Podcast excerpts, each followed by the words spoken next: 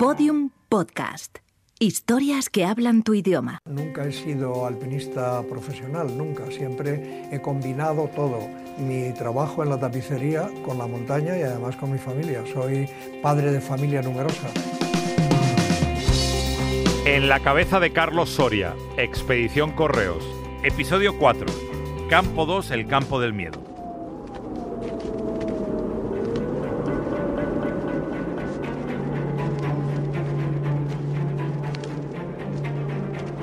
6.400 metros. Estás a la altura en la que se encuentra el Campo 2. Es uno de los puntos calientes en toda la ascensión al Daulagiri. Está situado en la arista noreste de la montaña, muy expuesto a las avalanchas. Este campo se ha ganado a pulso su mala fama. En él perdieron la vida cuando se encontraban dentro de su tienda Ricardo Valencia y Santi Sagaste, pero no han sido los únicos que han terminado su historia en el campo del miedo. Por eso hoy las expediciones como la de Correos, con Carlos Soria, montan las tiendas debajo de un serac, un bloque grande de hielo que hace de paraguas. Y al día siguiente, por la mañana temprano, salimos hasta hacia el campo 2.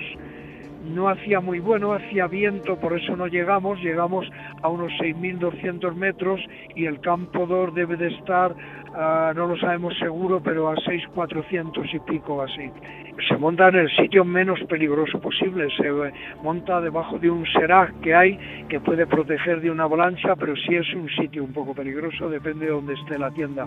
Nosotros no la tenemos montada la tienda todavía, tenemos allí un depósito para montarlo, porque si tardamos en llegar y nieva mucho se puede estropear la tienda, pero no lo tenemos todavía montado. Pero no se puede montar en un sitio menos peligroso que el que se monta. Por eso lo que nosotros queremos es ir solo al campo 2 a dormir la vez que subamos hacia la cumbre.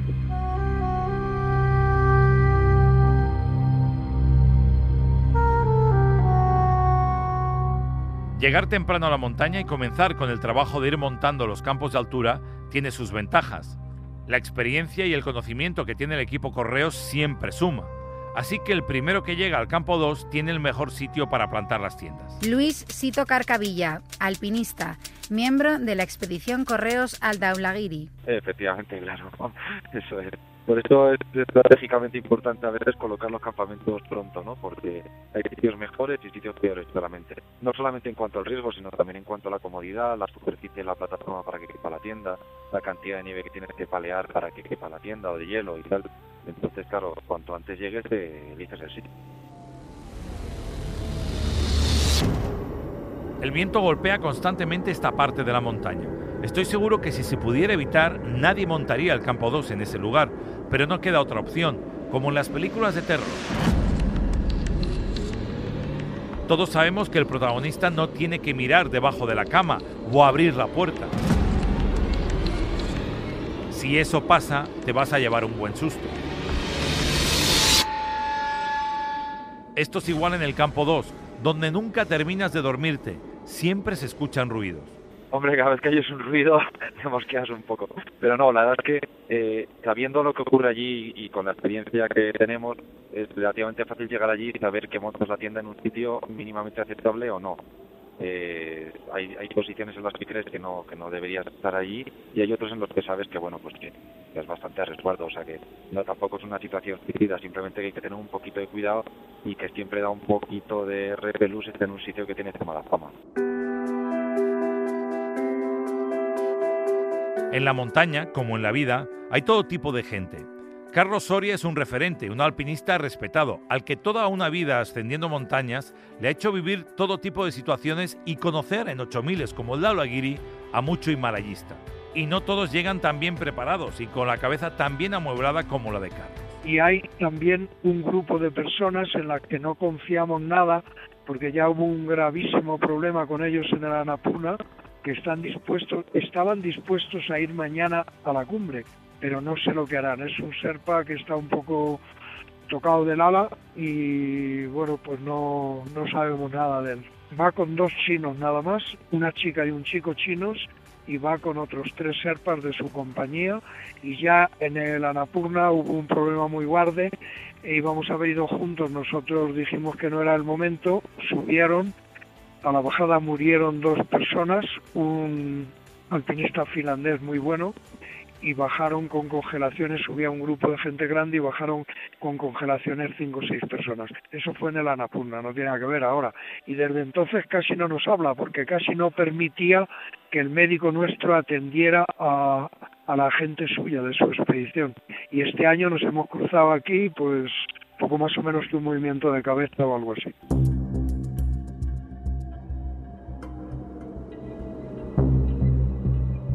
Estamos de nuevo en el campo 2. Tenemos claro que es un campo peligroso, en donde no es una buena idea pasar más de una noche.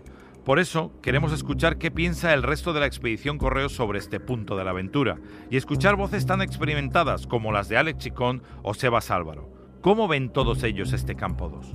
Campo 2 sí es algo más peligroso, pero se suele montar debajo de un Serac, que según me tengo entendido está bastante estable ese Serac y por tanto es un campo 2 a unos 6.400 metros con una ubicación pues muy buena, ¿no? Donde lo montamos nosotros. En ese campo 2 eso es, es donde fue el accidente de, de Ricardo y, de Santi y es ahí donde hay que tener más, más cuidado, ¿no? En ese, en ese campo 2. Es un monte que es peligroso, tiene dos puntos esenciales, el campo 2 no puedes pasar mucho tiempo. Allí eh, se provocan avalanchas de, y cortes de, placa que están muy cerca de, la, de una pendiente y que pueden terminar cubriéndote la tienda es algo que les pasó a, les ha pasado a, buenos amigos como Santi Sagaste y Ricardo Valencia que murieron aplastados en, en una tienda. Seguimos caminando, seguimos subiendo. Nuestro próximo objetivo estará mucho más arriba. Nuestro último punto antes de la cima.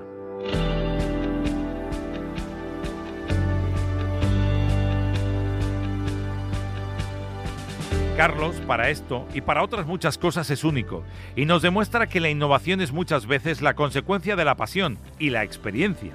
Su solución para mejorar el siguiente campo en una ascensión tan dura montarlo mucho más arriba que ninguna otra expedición. Si las cosas se tuercen, es un punto más fácil para llegar hasta él. Si todo va bien, es un buen punto para recuperar fuerzas. Cada vez entendemos mejor qué se le pasa por la cabeza a Carlos. Un alpinista que incluso ahí arriba está preparado para decisiones tan trascendentales. Como decía su amigo Manuel Martínez, el musgaño, más sabe Carlos Soria por Soria que por viejo. Pero no nos adelantemos a nuestro próximo capítulo. Campo 3, suspendidos en el cielo. Por el momento vamos a dejar que siga su camino, mientras que nosotros también nos acercamos a otra meta, averiguar qué hay en la cabeza de Carlos Soria. Somos una expedición muy pequeña, pero estamos siendo tan efectivos como si fuésemos una gran expedición o más. Aparte de eso, aquí hay otros amigos que quieren mandar fotos y quieren mandar cosas y fíjate, el que alquila las antenas, una, tena, una tienda que hay en Camandú, dice, si tenéis algún problema, ir a ver a Luis. Y aquí están todos los días, oye Luis, que no me sale esto, que a ver cómo lo descargo, qué tal. O sea que tiene un trabajo verdaderamente extraordinario. Pero bueno, somos una expedición de referencia siempre.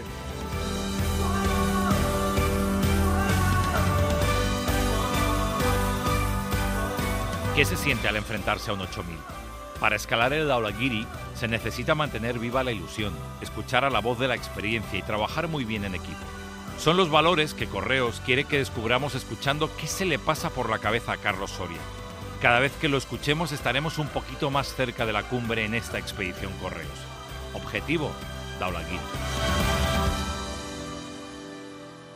Todos los episodios y contenidos adicionales en podiumpodcast.com y en nuestra aplicación para dispositivos iOS y Android. Puedes seguir la expedición Correos a través del Facebook de Correos y de la página Yo Subo con Carlos Soria.